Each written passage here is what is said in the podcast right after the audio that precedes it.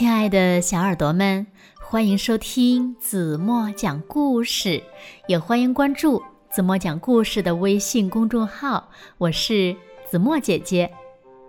又到了听故事的时间了，那小朋友们，你们有没有过突然有一个想法，要重新回到妈妈的肚子里呢？今天故事中的小朋友呀，他就忽然有了这样一个念头，他想重新再回到妈妈的肚子里。那么，你们知道他为什么会忽然有这个想法吗？那最后又是怎么样了呢？让我们一起来从今天的故事中寻找答案吧。一起来听故事。我要回到妈妈肚子里。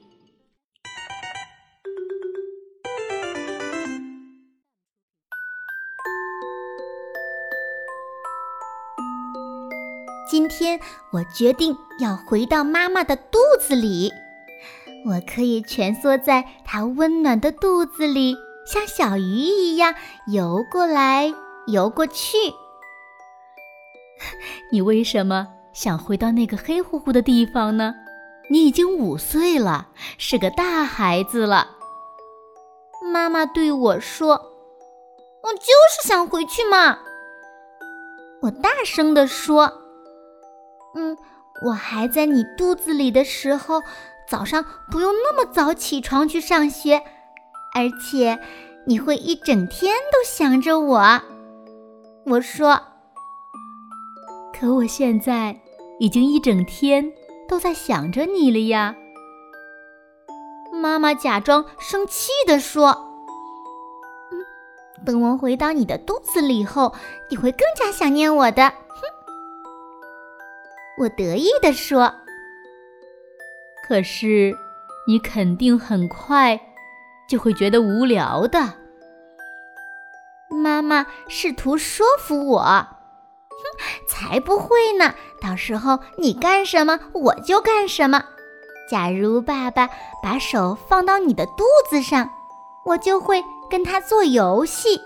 我还会踢你的肚子，每次我一踢，你就会喊。我能感觉到它在动耶！我嘟嘟嘴巴说：“晚上。”我再也不用早早的上床睡觉了，我可以听大人们讲话，我还能透过你的肚脐眼儿看电视，还有所有人都会走过来看看你的肚子，问是个男孩还是女孩？你小家伙的名字叫什么？什么时候出生呀？我继续说道：“嗯，我总是觉得相比……”一个五岁的小女孩，大人们其实更喜欢还是在妈妈肚子里的宝宝。嗯，当我非常非常想吃草莓味的冰淇淋，或者是淋满了番茄酱的超大盘的意大利面时，我会一直想，一直想，想到你也想吃为止。哈，太美味了！说着，我忍不住舔了舔嘴巴。可是，如果看不见你，我和爸爸会伤心的。妈妈有些不舍地说：“嗯，这不是问题。假如你们真的想见我的话，只要到医院去看一个小小的电视屏幕就可以了。嗯，那东西叫……”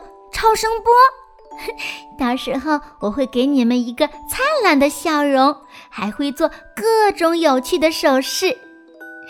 说着，我冲妈妈做了个胜利的手势。那，你什么时候再从我的肚子里面出来呢？妈妈有点担心地问。再也不出来了，我回答。可是。我想看着你慢慢长大呀，妈妈说。我会在你的肚子里一点点长大的，别担心。我说。那我肯定会很快变成一头大象的。妈妈做了个鬼脸，说：“叮咚，妈妈，有人按门铃！”我大喊：“应该是你的朋友们来为你庆祝生日了。”妈妈说：“快快，我去开门。”我着急地说：“那可不行！你在我肚子里的时候。”可是没有自由的，只有我去哪儿，你才能去哪儿。妈妈说：“重新回到妈妈肚子里，实际上是不可能的。更何况，假如我真的回去了，怎么拆礼物呢？怎么把生日蛋糕上的五根蜡烛吹灭呢？又怎么和朋友们玩游戏呢？”我知道你为什么想回到我的肚子里去了，因为大家都在期盼我肚子里的宝宝诞生，你有点儿嫉妒肚子里的小宝宝。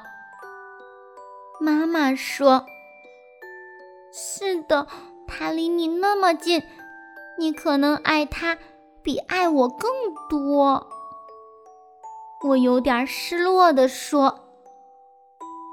后来我才知道，其实妈妈爱我和爱她肚子里的小宝宝一样多，只是小宝宝还很小，还在妈妈的肚子里，需要更多的关心和照顾。妈妈给了我一个大大的拥抱，然后让我把耳朵贴到她的肚子上。啊，我说话的时候，肚子里的小宝宝。会在里面动哎，我想那是因为他知道我是他的姐姐呀。